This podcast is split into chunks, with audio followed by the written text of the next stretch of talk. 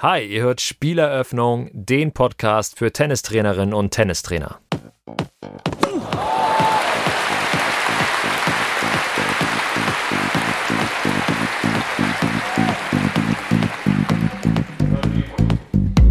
Ich kann nicht alle Zielgruppen gleichzeitig äh, ansprechen und, und zufriedenstellen, äh, wenn ich Neumitglieder gewinnen will, sondern da muss eben irgendwie Fokus gesetzt werden. Natürlich ist die Jugend eine Zielgruppe, die wir gerne erreichen möchten und wo wir unseren Fokus auch drauf legen. Aber natürlich muss der Verein auch für sich gucken, äh, so wo lebe ich denn, also wo steht denn mein Verein und wie ist denn vielleicht auch die demografische Struktur in meiner Umgebung? Und natürlich im Bereich der Älteren gibt es viel Potenzial. Ja, zu den Zeiten von Boris Becker und Steffi Graf, da war die Anlage hier jeden Tag voll. Man musste sich zwei Wochen vorher um seinen Platz kümmern und es wurde bis spät in die Nacht gespielt. Erzählungen wie diese hat wahrscheinlich jeder schon mal irgendwie irgendwo gehört. Und nun habe ich, zwar altersmäßig durchaus in der Lage, diese vergangenen Glanzzeiten erlebt zu haben, die besondere Situation, dass ich erst in einem Alter zum Tennissport gefunden habe, als diese goldene Ära bereits einige Jahre zurücklag. Und seitdem kenne ich eigentlich nur die Geschichte von früher war mehr. Aber wie ist es eigentlich wirklich um das deutsche Vereinstennis bestellt?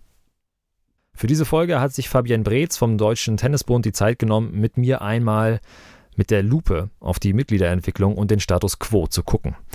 Wer die Folge 7 bereits gehört hat, der ist für diese Episode sozusagen perfekt vorbereitet und weiß bereits, dass Tennis seit Corona wieder einen kleinen Aufschwung erlebt hat. Hier werfen wir nur noch mal einen genaueren Blick auf die Zahlen und sprechen zum einen darüber, wie es dem deutschen Tennis in der Breite geht, schauen aber auch, was vereinsseitig nötig und möglich ist, um den aktuellen Schwung in der Mitgliederentwicklung mitzunehmen. In diesem Sinne, los geht's mit dem Interview mit Fabienne Breetz vom Deutschen Tennisbund. Ja, hi Fabienne, schön, dass du da bist. Ich habe im Intro schon so ein paar Takte zu dir gesagt und zu dem, was wir heute vorhaben. Trotzdem hat es immer gute Tradition hier in diesem Podcast, dass sich jeder Gast einmal selbst vorstellt. Deshalb geht auch die Frage an dich am Anfang, äh, wer bist du und was hast du mit Tennis zu tun? Ja, ja, schön, dass ich da sein darf. Ähm, ja, genau. Mein Name ist Fabienne oder Fabienne Breetz und ich bin Referatsleiterin Sportentwicklung im Deutschen Tennisbund. Das heißt, ich bin für diesen ganzen Bereich Sportentwicklung, Vereinsentwicklung, äh, Breitensport zuständig. Und unsere Schwerpunkte in der Arbeit sind vor allem Dingen eben die Mitgliedergewinnung und Bindung und die Vereinsentwicklung. Also Zielsetzung ist quasi, ja, die Tennisvereine in Deutschland besser zu machen und zu unterstützen, um ja neue Mitglieder zu gewinnen und Mitglieder zu halten oder zu binden und da eben rundum ja einen großen Service für Vereine zu bieten, ähm, ja, um sich einfach besser, besser aufzustellen. Und äh, zusätzlich zu diesen beiden Schwerpunkten haben wir eben auch noch weitere Themenfelder, die im Bereich der Sportentwicklung angesiedelt sind. Das sind zum Beispiel ähm, so Projekte wie Tennis für alle. Das heißt, ähm, dass wir eben auch uns um Angebote für Menschen mit Behinderung kümmern oder auch alternative Vereinsangebote ähm, im Bereich Trendsport wie Paddle oder Beachtennis. Ja, super spannend. Eigentlich gerade diese neuen Bereiche, ne? Könnte man wahrscheinlich eine eigene Folge drüber ja. drehen. Wir wollen heute auch so ein bisschen in die, gerade das Thema Mitglieder und Verein so ein bisschen rein. Vielleicht einmal so zum Überblick, seit wann bist du dabei in der Position, wo du jetzt bist? Ich bin in der Position seit 2015 mhm. dabei, mhm. also jetzt auch schon sechseinhalb ja. Jahre.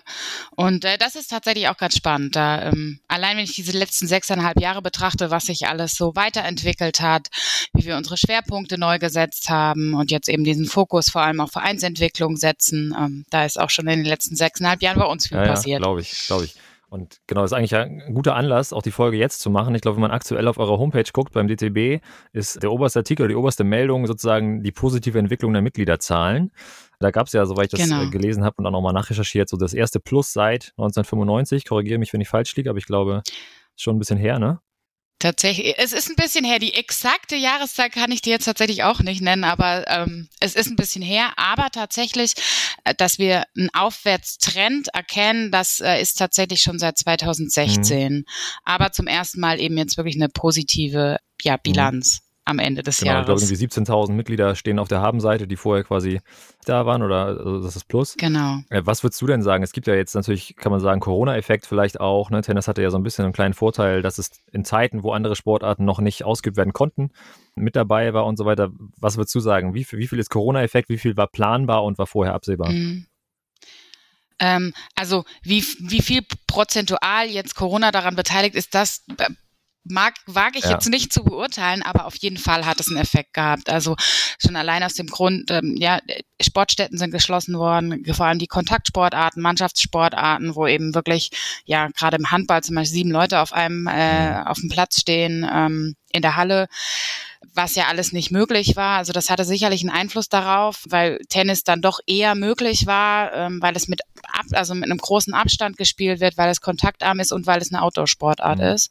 Und das war natürlich wesentlich früher möglich als ähm, ja Indoor-Sportarten oder Kontaktsportarten ja, äh, weitere Gründe waren sicherlich auch, dass wir, äh, was ich ja gerade eben auch schon gesagt habe, in den sechseinhalb Jahren ist auch im DTB viel passiert im Bereich der Sportentwicklung. Also, dass wir wirklich langfristig und strategisch da im Bereich Vereinsentwicklung gute Arbeit geleistet haben, sowohl der DTB als auch die Landesverbände und auch die Vereine und unsere Partner, die eben da in dem Bereich einfach mehr gemacht haben. Wir haben unsere ja, Kampagnen überarbeitet. Wir haben ein neues Mitgliedergewinnungsprojekt äh, mit dem Generali Tennis Starter, wo wir eben versuchen, wirklich auch Tennisinteressierte in die Vereine zu bringen oder Wiedereinsteiger und da die ähm, Hürden möglichst ja äh, gering zu halten. Dann haben wir im Bereich Vereinsberatung viel gemacht. Also wir haben so ein Analysetool und die Landesverbände. Einige machen wirklich eine, eine direkte Beratung vor Ort in den Vereinen, um da eben zu unterstützen, was man besser machen kann, wo die Stärken und Schwächen liegen. Aber auch natürlich ähm, unsere Landesverbände haben äh, ja auch ähm, politische Arbeit geleistet ähm, äh, in Corona-Zeiten. Also wirklich da auch die Gespräche gesucht mit den Gesundheitsämtern, um eben eine frühzeitige Öffnung der Tennisplätze zu erreichen. Und äh, sicherlich ein weiterer Effekt ist ja, dass wir, dass unsere Spitzensportler mhm. wie Angie Kerber und Alex Zverev natürlich ähm, ja auch in den letzten Jahren Gas gegeben haben und äh, in aller Munde ja. waren. Ja, cool. Da, genau, da hast du ganz viel jetzt angesprochen, was ich auch äh, quasi eh nochmal noch mal fragen wollte. Lass uns da nochmal gerne so ein bisschen reingehen. Hm? Glaubst du denn, dass ihr die aktuell positive Welle so, dass ihr das gut surfen könnt jetzt? Ich habe mal, das ist sicherlich nicht vergleichbar, der Vergleich hinkt mhm. bestimmt. Ich habe mal äh, geguckt beim Schach beispielsweise, da hat mir auch gehört, dass es da ein extremes Plus an Mitgliedern gegeben hat. Einerseits wahrscheinlich durch Corona, andererseits durch diese Serie, das Damen-Gambit oder so. Und da habe ich mal so geguckt und da sind die Mitgliederzahlen quasi, auch vorher haben sie sich schon positiv entwickelt, so ein bisschen vergleichbar wie mit dem, äh, wie mit dem äh, DTB jetzt. Dann hatten sie diesen krassen Anstieg und danach fiel es aber noch viel krasser wieder ab, so ungefähr. Mhm. Befürchtet ihr sowas oder glaubst du, ihr könnt das weiter, weiterhalten? Ich hoffe und ich glaube, dass wir das weiterhalten können, ja. Also zumindest ist, äh, tun wir alles, was in unserer Macht ja. steht, um ja da unseren Fokus drauf zu setzen, die Vereine zu unterstützen, ähm, ja Tennisinteressierte in die Vereine zu locken, die Vereine ja besser zu machen für die Zukunft. Also wir setzen da unseren vollen Fokus drauf und hoffen und äh, denken, dass das auch erfolgreich mhm. sein wird. Genau, du hast ja auch so ein paar Projekte schon angesprochen, so über die letzten sechs Jahre, wo ihr Erfahrung gesammelt habt. Deutschland spielt Tennis oder die Generali. Mhm äh, Sache. Wie, wie ist das? Habt ihr oder könnt ihr da Effekte sehen? So wie sich das entwickelt hat über die Jahre, vielleicht so, als ihr gestartet seid damit bis jetzt, so, wie machen mhm. die Vereine mit und was ist so die Resonanz, die ihr kriegt? Mhm. Also äh, den Generali Tennis Starter jetzt zum Beispiel, den haben wir ähm, 2021 zum ersten Mal jetzt quasi bundesweit ähm, ausgerollt. Da hatten wir 2020 ähm, in Piloten in äh, drei großen Städten und in einem Landesverband das lief auf jeden Fall gut mhm. jetzt in 2021. Wir haben auch positive Resonanz erhalten und möchten das aber natürlich noch weiter steigern. Dann äh, bei der Kampagne Deutschland spielt Tennis, die gibt es ja schon sehr lange also seit 2007 tatsächlich. Also da, die, die, die ist losgegangen, da war ich auch noch nicht auf diesem Stuhl ja. gesessen. Aber seit ich das übernommen habe, ähm, haben wir eben auch versucht, das kontinuierlich weiterzuentwickeln, irgendwie mehr Serviceleistungen für Vereine mit reinzupacken. Also wir legen ganz viel Wert auf Kommunikationsmaterialien für die Vereine, also nicht nur die klassischen Plakate, die die Vereine im Vereinspaket bekommen, sondern eben auch viel im digitalen Bereich. Wir haben jetzt auf unserem neuen Vereinsportal eben kompletten Download-Bereich auch, wo sich die Vereine eben alles, was sie brauchen für die Kommunikation runterladen können und ähm, ja, legen auch viel Wert auf, auf ja, Hilfestellung und ähm, haben dort eben auch Ratgeber zum Thema, wie mache ich eben äh, Presse-Öffentlichkeitsarbeit, wie finde ich Sponsoren, wie organisiere ich so einen mhm. Tag überhaupt. Genau, das haben wir eben ja kontinuierlich in den letzten Jahren alles weiterentwickelt. Genau, ich, ich kann das aus eigener Erfahrung. Ich komme hier aus dem Norden, ganz oben aus Kiel. Ähm, und in den Vereinen, in denen ich selbst aktiv war, so gab es, weiß ich nur, dass es immer sporadisch sozusagen eingesetzt wurde. Ein Jahr Deutschland spielt Tennis, dann ist auch mal ein Jahr ausgefallen, sehr stark abhängig vom Wetter. Ich glaube, es ist auch mal sehr früh angesetzt, ne? irgendwie April, mhm. Mai oder so. Aber genau, also genau das, äh, um dem entgegenzuwirken, weil das war auch immer so ein bisschen eine Rückmeldung. Also äh, ja, die Saisoneröffnung äh, Ende April zu Beginn. Manche Plätze, je nachdem, wo sie liegen, haben noch gar nicht offen, die sind noch nicht fertig. Wir hatten es auch schon, dass es Ende April noch mal geschneit hat. Ja, ja, ähm, das ist dann natürlich super schwierig für die Vereine, da was durchzuführen. Und auch da haben wir uns äh, quasi was einfallen lassen und haben uns, äh, äh, um ein bisschen, um den Vereinen auch mehr Flexibilität zu geben, dass es eben nicht nur die klassische Saisoneröffnung ist, die sie ähm, im Rahmen von Deutschland spielt Tennis durchführen und die ganzen Kommunikationsmaterialien nutzen können, sondern dass es ja die es kann die Saisoneröffnung sein, es kann aber auch ein Aktionstag sein, es kann auch die Saisonabschlussfeier äh, mhm. sein. Also dass diese Materialien so aufbereitet sind, dass sie quasi während der ganzen Sommersaison für Aktionstage genutzt werden können. Ja, das ergibt auf jeden Fall voll Sinn. Das stimmt, ja. Okay. Äh, du hast eben schon mal am Anfang einmal kurz angesprochen, dass äh, man auch so ein bisschen abhängig ist, natürlich bei so Mitgliederentwicklung im Gesamtverband, betrachtet sozusagen auch von so externen Effekten wie, keine Ahnung, ich glaube, nach der, nach der äh, Bäckerstich-Graf-Ära gab es auf jeden Fall einen erheblichen Rückgang so an, an Mitgliedern, was ja nachvollziehbar ist. Jetzt hast du schon gesagt, 2016, so seitdem gibt es eine starkere, stärkere Abbremsung. Ne? Ich habe mir das selbst nochmal in so einen äh, reingepackt da mit Excel, da sieht man auch ganz schön so äh, korreliert ja fast so ein bisschen mit, mit Kerbers äh, Triumph bei den Australian Open. Was würdest du sagen, wie stark ist man so abhängig von so, von so äußeren, ja, der Performance der Topspieler, mhm. äh, mediale Berichterstattung und sowas? Also äh, sicherlich spielt das auch eine große Rolle. Also das ist nicht der, der einzige Faktor, von dem das Ganze abhängt. Ähm, also es sind sicherlich auch gesellschaftliche Entwicklungen, ähm, ja, anderes Freizeitverhalten, äh, es ist, ist die Ganztagsschule, ähm, es ist mehr Flexibilität gefragt, aber natürlich ist es auch davon abhängig, wie präsent ähm, die Sportart in den Medien mhm. ist. Also wenn man das gerade auch irgendwie dann mit äh, Graf Becker Zeiten vergleicht, äh, da ja gab's Tennis halt im öffentlich-rechtlichen Fernsehen und die ganze Familie saß da irgendwie am Sonntag und hat sich irgendwie fünf Stunden ein Match ja. angeguckt.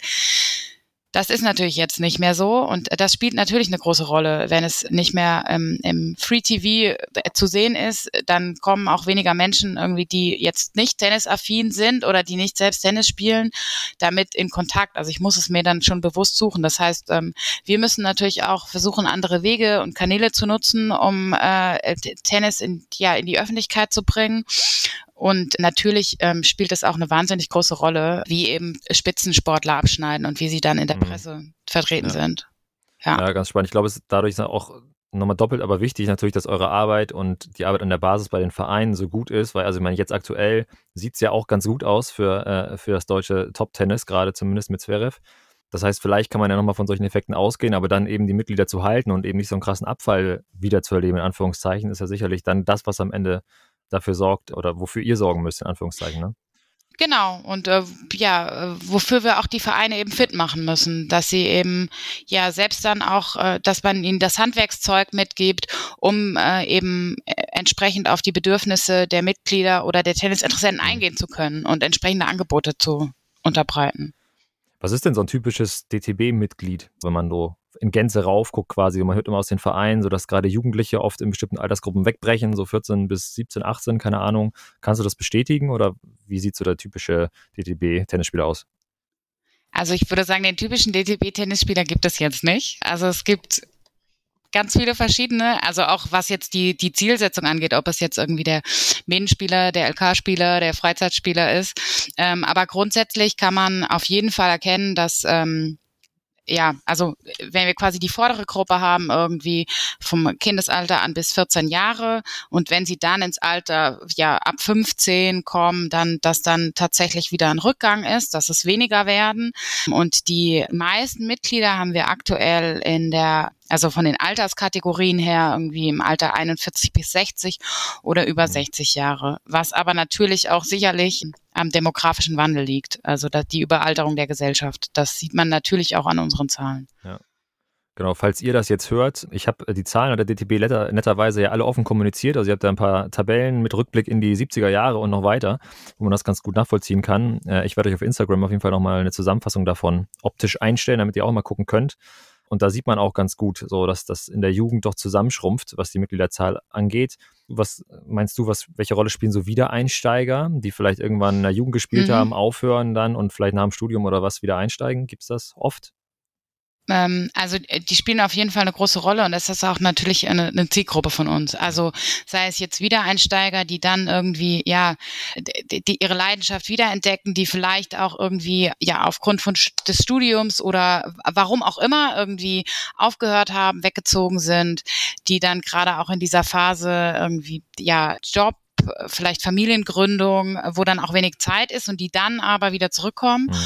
Die spielen auf jeden Fall eine große Rolle und natürlich auch ja Sportler im Allgemeinen äh, im ja im ja ab ab Mitte 30, die vielleicht auch ihre Sportarten ja nicht mehr so durchführen können, mhm. weil vielleicht nicht jede Sportart bis in jedes Alter irgendwie geeignet ist und Tennis kann ich halt wirklich bis ins hohe Alter spielen.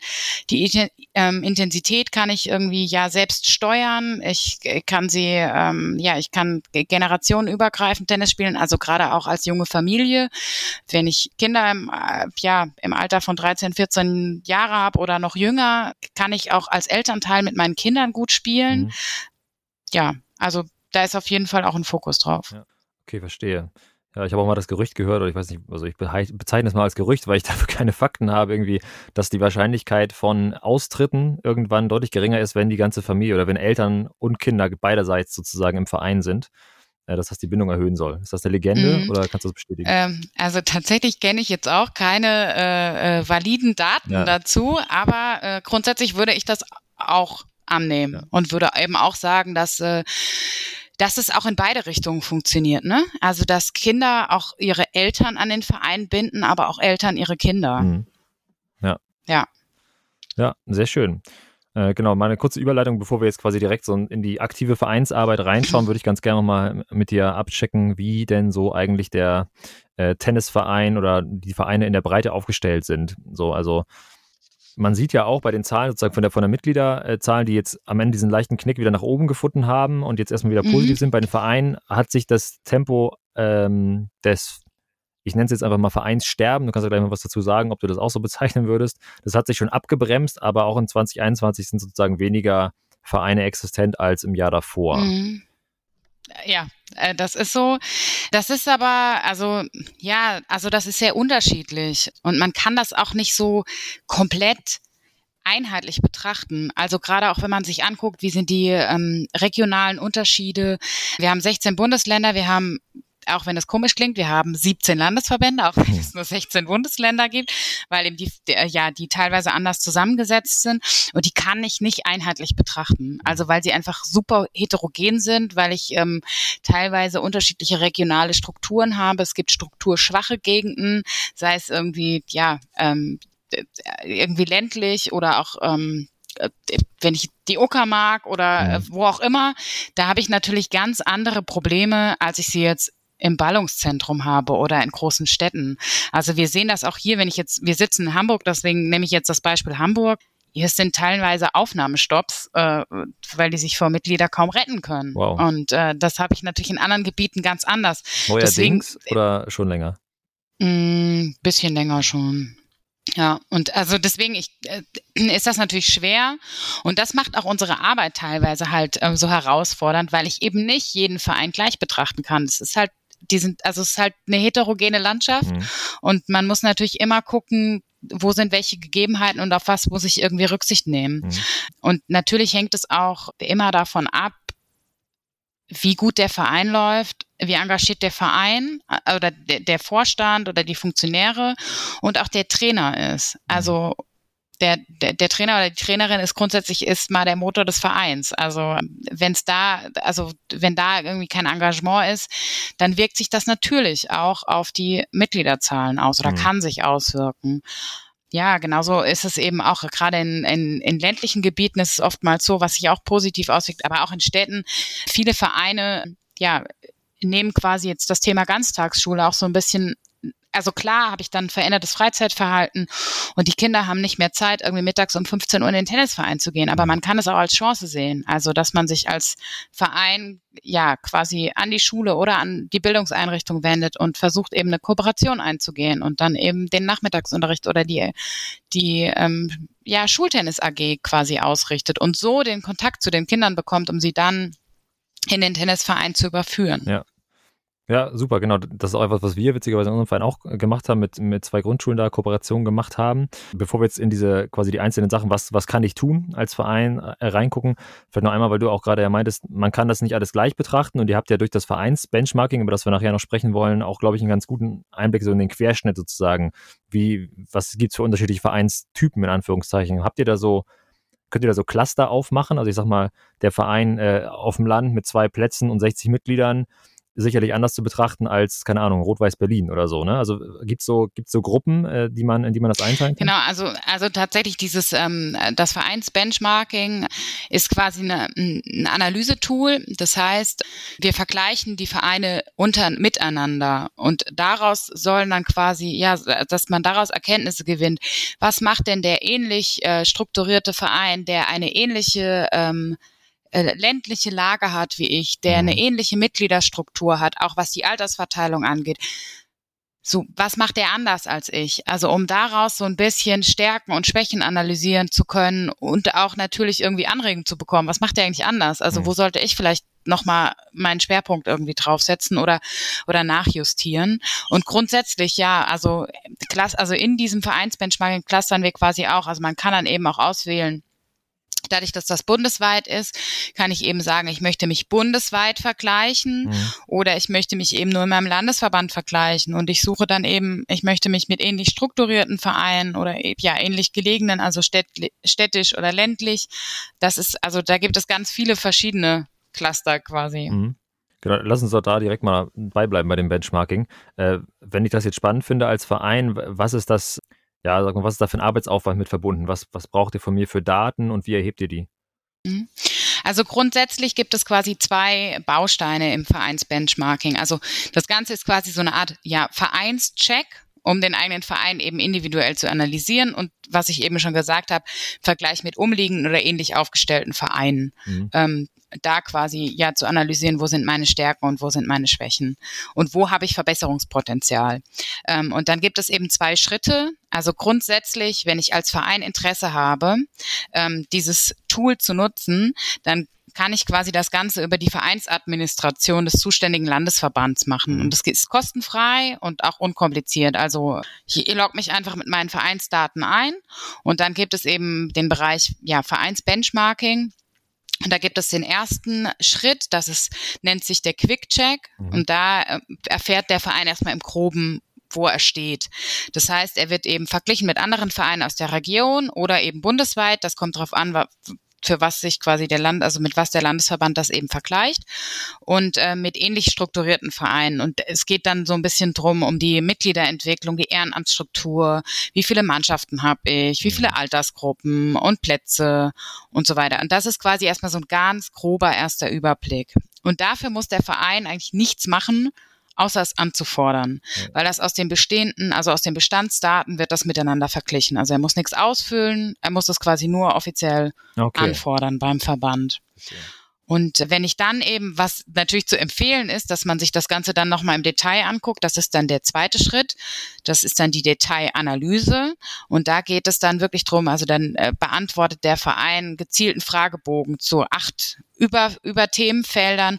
Und da geht es dann eben ja wirklich um den Zustand und die Aktivität des Vereins. Also zum Beispiel Infrastruktur, Finanzen. Also wie finanziere ich meinen Verein? Woraus besteht quasi mein Budget? Mhm. Sind es irgendwie, ne, habe ich eine Gastro? Habe ich irgendwie, ist 50 Prozent meines, meines Budgets, besteht das vielleicht aus Sponsorengeldern oder wie hoch, ne, wie, ja. welchen Anteil spielen die Mitgliedsbeiträge? Sowas. Und da muss natürlich der Verein auch ja mitarbeiten und die entsprechenden Fragen beantworten um dann auch eine valide Datenbasis zu haben. Mhm.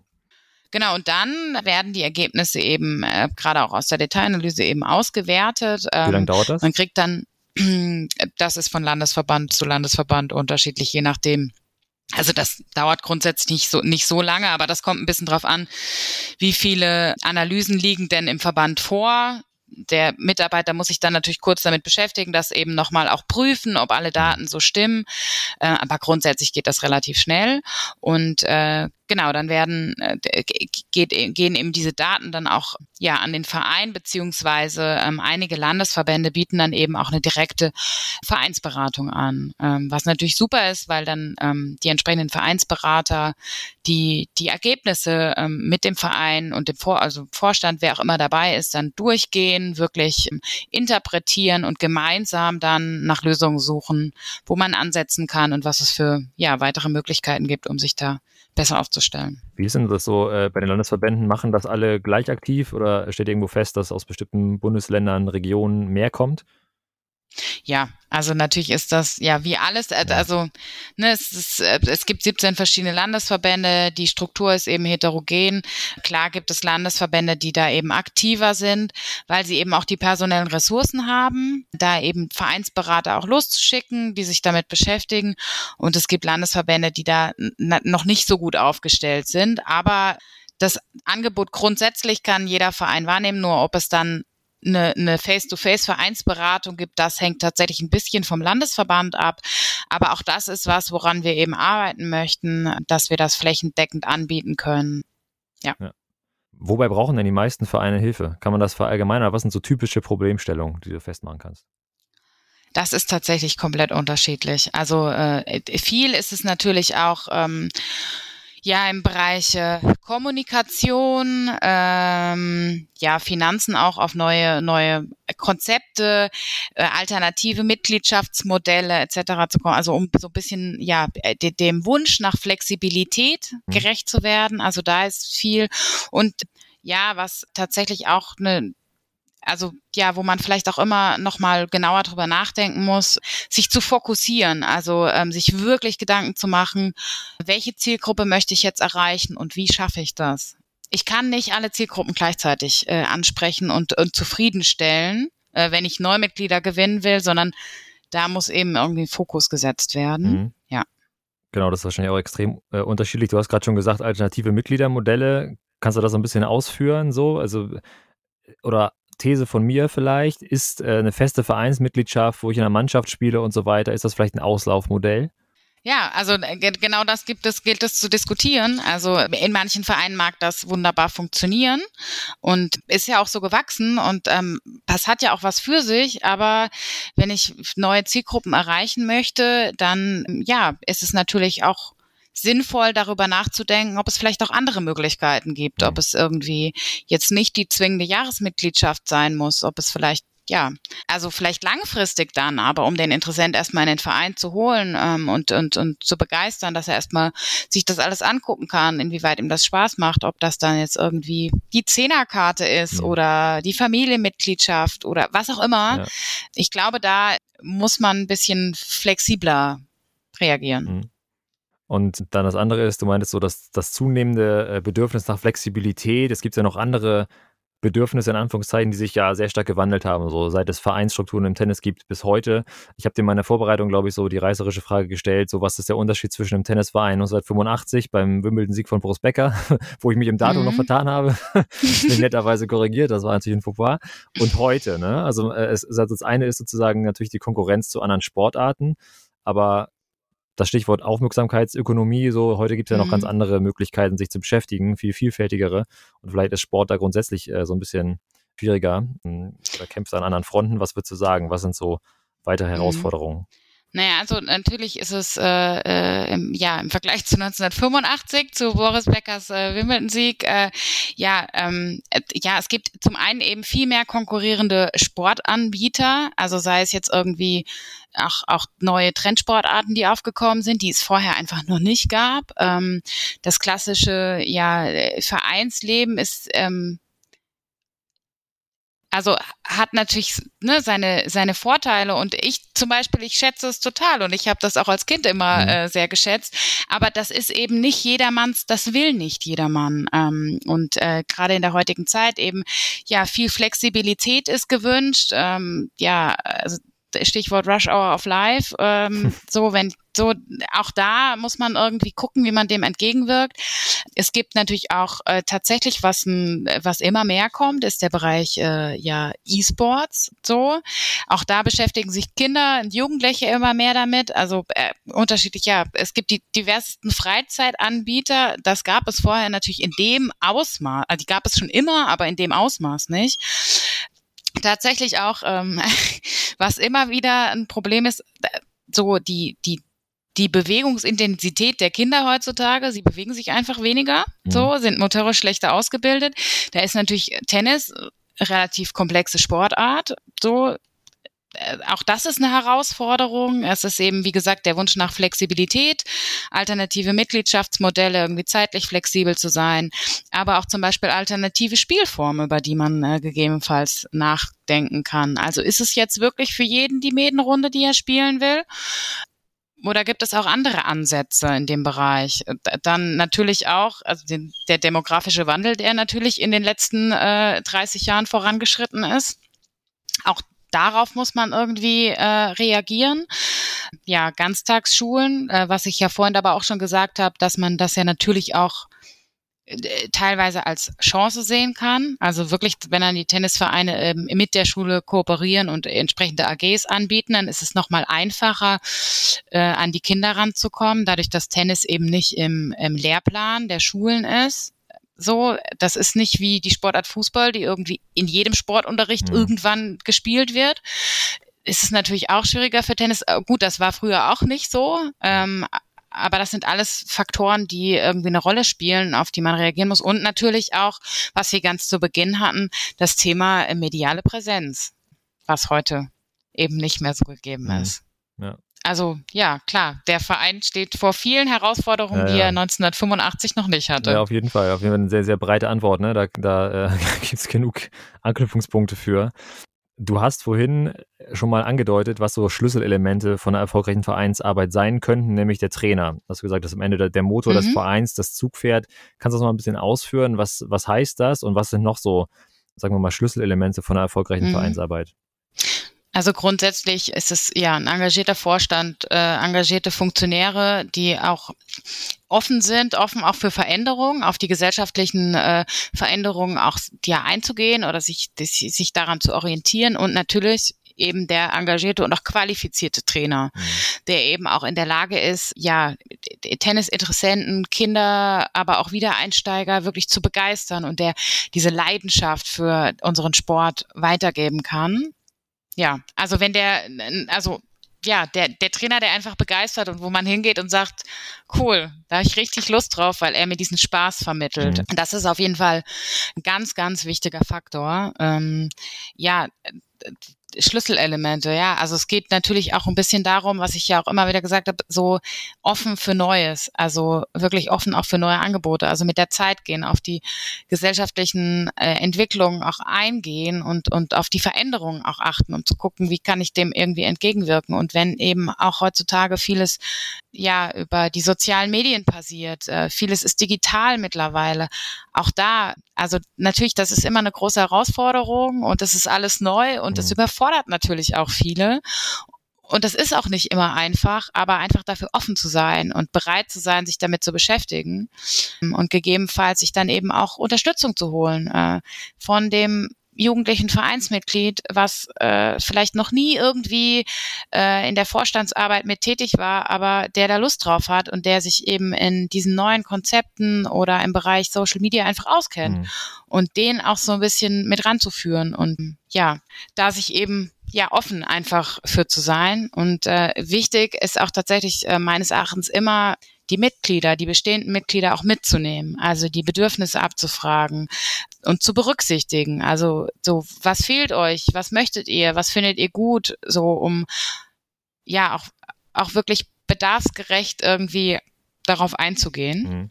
Das heißt wahrscheinlich auch nicht nur, nicht nur einmal im Jahr irgendwie eine Mitgliederversammlung machen, sondern irgendwie versuchen natürlich den Kontakt auch übers Jahr zu halten, ne? über genau. Newsletter genau. oder was auch immer. Genau, ob das Newsletter sind, ob das gezielte Umfragen sind, ob das irgendwie ähm, die Feedbackbox ist, äh, wo jedes Vereinsmitglied was äh, ja seine Meinung irgendwie kundtun kann.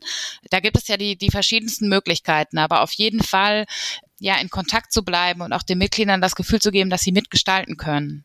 Ja. Und dass das berücksichtigt wird, was, was deren Wünsche auch sind. Natürlich kann man nicht immer alles jedem recht machen, aber ja, auf jeden Fall ja, die, die Mitglieder mit, mitzunehmen einfach. Und natürlich, äh, ja, ein wichtiger Faktor, ja, sich auch mit dem Verein, mit der Struktur selbst zu befassen und zu analysieren. Und das kann ja eben auch gut gelingen, zum Beispiel durch das Vereinsbenchmarking, dass ich auch wirklich kritisch betrachte, wo stehe ich, was sind meine Stärken, was sind meine Schwächen und wie kann ich dem entgegensteuern. Mhm. Ich glaube, bei den, bei den Mitgliedern, du hast ja schon ein paar Sachen gesagt, so zur Mitglieder Bindung oder wie kann ich Mitglieder einbinden zumindest. Mhm. Der Klassiker, wenn man sich mit dem ganzen Thema irgendwie Vereinsentwicklung beschäftigt, ist ja immer irgendwie, wie gewinne ich eigentlich neue Mitglieder? Und auch da hast du schon so ein paar Sachen gesagt. Kannst du sowas, gibt es sowas wie, wie Klassiker, Best Practices? Du hast die Schul-AG schon angesprochen. Kann ich aus eigener Erfahrung sagen, dass es auch, das lief bei uns immer sehr unterschiedlich. Irgendwie, das von Jahrgang zu Jahrgang sind da auf einmal ganz viele Kinder hängen geblieben, dann mal wieder fast mhm. gar nichts. Dann ist auch sehr abhängig davon, was, mit welchen Lehrern man in Kontakt ist, dann ist der Lehrer weg und so. Äh, also war schon effektiv, aber unterm Strich glaube ich nicht unbedingt das Beste. Was, was hast du noch so, was du an die Hand geben kannst? Also tatsächlich ähm, glaube ich auch, es gibt nicht die eine Lösung, die für jeden Verein passt, sondern es gibt eben ganz viele verschiedene Dinge, eben sei es eben Kooperation mit Schulen, aber es muss ja nicht, es muss ja nicht nur die Schule sein. Mhm. Also es können auch andere Bildungseinrichtungen sein, es können äh, andere Vereine sein, es können ähm, ja andere Sportarten sein. Auch das kann gut funktionieren, wenn man äh, da eine vernünftige Kooperation aufbaut und sich ja vorher eben alle Eckpunkte äh, klärt. Ähm, es kann auch der Kindergarten sein, das Bewegungsangebot im Kindergarten, ähm, also Kooperation auf jeglicher Ebene. Aber es können natürlich auch Kampagnen oder öffentlichkeitswirksame Maßnahmen sein, sei es eben jetzt äh, eine Saisoneröffnung oder ein Aktionstag, Schnuppertag im Rahmen von Deutschland spielt Tennis, sei es irgendwie, dass ich als Verein am Generali Tennis Starter teilnehme, um darüber eben Tennis Interessierte oder Wiedereinsteiger anzusprechen. Es kann die Mund ja, die Mund-zu-Mund-Propaganda sein, es kann das Plakat beim Bäcker sein, es kann irgendwie ähm, äh, die, die Sonderkonditionen fürs erste Jahr für Einsteiger sein. Also da gibt's ganz, ganz vielfältige Möglichkeiten. Und am Ende des Tages muss der Verein natürlich gucken, was für ihn passt und was er auch, ähm, wo er, ja, was er auch in seinem Verein umsetzen kann. Mhm. Ja, manchmal kann es aber auch sein, dass der Verein was ausprobiert und stellt fest, läuft nicht. Mhm. Also dann aber kritisch zu betrachten, nochmal zu analysieren, woran lag's denn, warum hat's denn nicht funktioniert und dann war es vielleicht vielleicht ist es dann halt ein anderes, äh, eine andere Maßnahme, die gut passt. Mhm. Also da auch irgendwie mal zu probieren, einfach mal zu probieren, mhm. was funktioniert. Das ja genau zum einen und zum anderen äh, glaube ich, ähm, was ich auch zu Beginn gesagt habe, also dass man wirklich sich, also dass man analysiert, so wo wo, wo hakt's, wo will man hin und sich dann auch fokussiert, dass man eben eine Zielgruppe oder eine Altersgruppe eben wirklich dann für sich auswählt, da will man jetzt den Fokus drauf setzen und dann aber auch voll und ganz. Mhm. Ja. Äh, also um neue Mitglieder zu gewinnen, ja. Ja, was ich, was ich auch, glaube ich, auch ganz spannend finde, weiß nicht, wie du das siehst, aber wenn man sich halt auch Ziele setzt, ne? Irgendwie so was, was ist so kosten-nutzenmäßig, wie viele Mitglieder, was ist unser Ziel, wollen wir am Ende vielleicht neu gewinnen? Ja. Ähm, da wäre es natürlich auch spannend, das wird es wahrscheinlich, ich weiß nicht, ob es im Vereinsbenchmarking das auch gibt, irgendwie, dass man sowas vergleichen könnte. Ne? Also irgendwie, keine Ahnung, in meiner Region oder in meiner meinem Vereinslevel auch überregional verglichen sozusagen mit der Schul-AG, wie waren so die Erfolge bei anderen Vereinen? Ne? Was kann ich so erwarten? Realistische Ziele vielleicht auch und was, was mhm. nicht? So. Also was wir, was wir analysieren, ist natürlich äh, ne, auch dass man sieht im Umfeld, wer hat denn Kooperationen mit was für Partnern. Mhm. So, aber wie erfolgreich die jetzt sind, das äh, können wir aktuell noch nicht auswerten. Vielleicht für die Zukunft. ja, das ist auf jeden Fall äh, ein Punkt, den ich mitnehme. Ja, ja. Ich glaube, was ja auch immer, immer gerne übersehen wird, irgendwie, auch ehrlich gesagt bisher in meiner eigenen Trainerkarriere, aber ich hab, erinnere mich noch gut an, äh, an unsere Trainerausbildung und da hat das mal einer erzählt, dass äh, die einen sehr engagierten Trainer hatten, der halt gerade auch im Seniorenbereich super viel gemacht hat. Und man denkt natürlich immer so, ja, die Jugend, wir brauchen neue Mitglieder und so weiter und so fort. Aber gerade auch da, glaube ich, kann das ziemlich effektiv sein. Das Beispiel war irgendwie, der hat immer ja. so eine Turnierrunde organisiert, einmal die Woche, ne? Äh, Im Winter in der Tennishalle, im Sommer draußen. Und da kamen aus verschiedensten Vereinen dann die, die Leute zusammen. Jeder lässt irgendwie einen Zehner da, so ungefähr. Das ist ja meistens auch dann das zahlenkräftige mhm. oder zahlungskräftigere Publikum. Also auch gerade so im höheren Alter, dass das nicht auslaufen Total. Also na natürlich wollen wir Nachwuchs und wir wollen die Jugend ansprechen. Also klar, so mhm. ähm, wir wollen ja auch, dass Tennis immer weiter gespielt wird und dass das weitergeht. Natürlich ist die Jugend eine Zielgruppe, die wir gerne erreichen möchten und wo wir unseren Fokus auch drauf legen. Aber natürlich muss der Verein auch für sich gucken, äh, so wo lebe ich denn, also wo ist denn wo steht denn mein Verein mhm. und wie ist denn vielleicht auch die demografische Struktur in meiner Umgebung? Und äh, also der demografische Wandel ist da, die Bevölkerung wird immer älter und natürlich ist auch im, im, äh, im, im Bereich der Älteren, ja, gibt es viel Potenzial. Ja. Ihr habt ja jetzt auch eigentlich ganz witziges Timing, ne? Als wir telefoniert haben vor irgendwie einer Woche oder was, sagst du ja, bei uns geht auch das neue Portal bald an den Start und das gibt es jetzt ja auch, vereine.tennis.de müsste die Adresse sein, wenn ich das richtig im Kopf habe. Stimmt das? Genau, genau. vereine.tennis.de. Was habt ihr, was habt ihr damit vor? Was erwartet mich da als mhm. Vereinsvorstand oder Trainer? Ja, also grundsätzlich also mit dem neuen Vereinsportal, also wir haben auch ähm, im Sommer ähm, ein neues Trainerportal gelauncht und auch das Spielerportal, also My Big Point, ist relaunched worden dieses Jahr. Also grundsätzlich wollen wir natürlich in diesem Bereich ja äh, uns weiterentwickeln, äh, neue Portale auf den, ja, neue Portale an den Start bringen, um eben die ganze Tennis-Community zu unterstützen, sei es eben der Trainer, sei es der Verein oder eben der Spieler. Grundsätzlich mit, mit dem Vereinsportal wollen wir natürlich Deutschlands Tennisvereine in der täglichen Arbeit an der Basis bestmöglichst unterstützen. Also wir wollen eben ein maximales und mehrwertiges Serviceangebot und auch Impulse für die Vereine geben. Also sei es in der Vereinsorganisation, so was, wie kann ich die Vereinsadministration irgendwie, ja, wie kann ich das Ganze leichter oder wie fällt mir das Ganze leichter? Was gibt es irgendwie für Tools, um die Arbeit zu erleichtern, um auch nicht irgendwie 200 verschiedene Excel-Listen mit Mitgliederdaten pflegen zu müssen, sondern da gibt es natürlich auch entsprechende Tools, um es irgendwie einfacher zu haben und um auch eine gewisse Kommunikation oder einen Austausch untereinander innerhalb des Vorstandes zu gewährleisten und da eben in dem Bereich also Hilfestellung zu geben, Anregungen zu geben, was kann man machen und natürlich auch viele ähm, ja verschiedene Projekte oder oder Maßnahmen zur Mitgliedergewinnung, die dann der Verein eben, wo er dann auch für sich entscheiden kann, was macht für mich eben am meisten Sinn, wo möchte ich jetzt irgendwie dabei sein, wo möchte ich meinen Fokus draufsetzen also zum Beispiel, ja, ist eben auf unserer Plattform natürlich die, die Aktionstage Deutschland spielt Tennis, da finden sich alle Materialien. Der Generali Tennis Starter ist dort nochmal aufgeführt, das Thema, aber auch Kindertennis. Also was kann ich im Bereich Kindertennis machen? Ähm, ja, Talentinos ist ja da unser ähm, mhm. aktuelles Kindertennis-Tool oder ähm, Projekt. Da, da gibt's eben Hilfestellung und aber auch ähm, so, ja, Aktionen wie das DTB Tennis Sportabzeichen ist dort zu finden. Also das, ja, ein Tool, um irgendwie am Aktionstag was zu machen, aber auch um vielleicht äh, ja ein Familienfest zu machen, weil das DTB Tennis Sportabzeichen kann eben von der ganzen Familie gemacht werden. Und inklusiv ist es auch noch. Also ich ja. kann auch noch Menschen mit Behinderung auf die Anlage holen. Also da eben ganz viele Ideen und Anregungen zu geben, aber auch äh, Materialien und Vorlagen zum Download für die Kommunikation, äh, Ratgeber zum Thema Sponsoring etc. Mhm. Ja, und eben überhaupt eine flächendeckende Information erstmal zu geben, also eine Anlaufstelle für Vereine und da aber auch ähm, quasi die bundesweiten Projekte äh, präsentieren, aber natürlich auch die spezifischen Landesverbandsangebote mit zu vernetzen. Denn der ein oder andere Landesverband hat natürlich nochmal ja, ge gezieltere Maßnahmen für Vereine, das heißt die Vereinsberatung oder ähnliches, was wir da eben auch über ab bilden wollen. Mhm. Und natürlich geht es uns natürlich auch um mit den anderen Portalen um einheitlichen Auftritt und inhaltliche Vernetzung ähm, unserer ganzen Angebote. Ja. Okay, also sehr vielfältiges Angebot auf jeden Fall. Ich finde es immer sehr, sehr wertvoll oder genau. stelle es mir auch so vor, gerade für Vereine, die jetzt nicht optimal aufgestellt ist, wo es auch mal schwer ist, irgendwie ehrenamtlich ins Engagement zu kriegen und so weiter.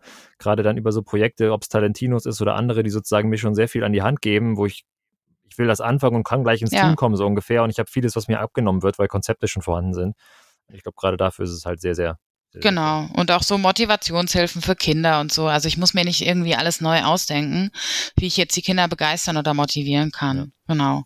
Aber grundsätzlich, ja, ist das jetzt quasi erstmal so der, der erste Schwung gewesen. Das Vereinsportal ist jetzt erstmal online, aber das bleibt natürlich nicht so. Also optisch schon, ja. aber wir möchten das natürlich weiterentwickeln. Also langfristig soll dort, sollen dort eben auch andere relevante Themen irgendwie platziert sein. Ja, zum Thema Ehrenamt, zum Thema Nachhaltigkeit äh, ähm, im Verein, aber auch ja, ein, Veranstaltungskalender, wo eben Fortbildungen zu finden sind und auch grundsätzlich nochmal das Thema Service und, und, und Wissenstransfer nochmal fokussieren. Also dass dann langfristig dort eben auch neben unseren Ratgebern, die da jetzt schon zum Download sind, eben wirklich so eine umfangreichere Wissensdatenbank zu finden ist mhm. mit ja Themen wie äh, ja Infrastruktur, Finanzen, Ehrenamtsförderung, Kommunikation. Also wo der Verein sich dann wirklich äh, ja viele Dinge einfach rausziehen kann und das genauso nutzen kann, wie es ist ja. oder auf sich anpassen kann. Ja. Super. Genau, den Link packen wir auf jeden Fall in die, in die Show Notes. Das heißt, ihr könnt natürlich selbst googeln, ansonsten ist es vereine.tennis.de. Link in den Show Notes dazu, auch nochmal zu den Daten und Fakten, die wir quasi vorhin besprochen haben. Das habt ihr auch alles online bereitgestellt. Und jetzt hast du gerade schon mal genau. so ein genau. bisschen den Blick in die Zukunft gewagt, zumindest auf eurem Portal. Äh, wenn du selber, jetzt zum Abschluss quasi nochmal die Glaskugel rausgeholt, wenn du, wenn du selber jetzt guckst, du bist sechs Jahre quasi in der Funktion im DTB, die du jetzt hast, was hast du denn so für Wünsche für die nächsten sechs Jahre oder Ziele, Projekte, die anstehen? Oder wenn du dir so malen könntest, irgendwie, was haben wir heute, 2021 noch, also 2027, in deiner hm. Wunschvorstellung, was entwickelt sich so auf Vereinsebene? Also wenn man es jetzt von unserer Warte aus sieht, also was wir jetzt dann machen oder dazu beitragen können, ist natürlich, dass wir eben, äh, was jetzt eben auch schon ein Schwerpunkt ist, das Thema Vereinsentwicklung weiter vorantreiben. Also dass am Ende irgendwie alle Landesverbände oder dass jeder Verein die Möglichkeit hat, wirklich sich zum Beispiel mit dem Vereinsbenchmarking zu analysieren und dann wirklich eine gute und fundierte Vereinsberatung zu erhalten. Also dass es nicht, wie es jetzt noch ist, dass es eben leider nicht in jedem Landesverband angeboten werden kann, sondern dass es flächendeckend, dass jeder Verein die Möglichkeit hat, dass auch jeder Verein in Deutschland Lust dazu hat, das zu machen. Mhm und sich dafür begeistert. Genau, also dass wir vor allem diesen Fokus Vereinsentwicklung immer weiter vorantreiben, dass wir ja weitere Serviceleistungen für Vereine ähm, anbieten können, dass jeder das Vereinsportal kennt, ja. dass jeder Verein das Vereinsportal nutzt. Genau, und dass wir natürlich auch dann unsere umfangreiche Wissensdatenbank, also ich bis 2027 bin ich aber optimistisch, dass wir das bis dahin fertig haben. Ähm, genau, und ja, dass Tennis in aller Munde ist dass äh, wir weiter äh, einen steigenden Mitgliederzuwachs haben und äh, dass äh, die mediale Präsenz von Tennis auch noch wieder zunimmt. Ja. Das wäre so meine Wunschvorstellung. Kann ich vieles unterschreiben, will ich vieles deckungsgleich sehen, äh, viele ambitionierte Ziele und vielleicht aber auch realistische. Insofern ist das doch super. Fabienne, ich danke dir sehr für, für deine Zeit und für die Einblicke. Ja, gerne und äh, danke, dass ich hier sein durfte. Genau, sehr gerne. Für euch alle, die ihr zugehört habt, in den Links oder in den Shownotes findet ihr die Links zu weiterführenden Informationen. Hier geht es in den nächsten Tagen weiter mit der Langversion des Interviews mit Lars Haag und Marco Kummer vom Bayerischen Tennisverband. Die beiden sind nochmal deutlich näher dran an den Vereinen und kennen aus ihrem Job als Vereinsberater Berater sowohl die Nöte und Sorgen als eben auch die Erfolgsgeschichten aus erster Hand. Wenn euch diese Folge hier gefallen hat, dann freue ich mich wie immer über ein Abo und eine positive Bewertung. Ansonsten bedanke ich mich fürs Zuhören, wünsche euch noch viel Spaß auf dem Tennisplatz und ciao.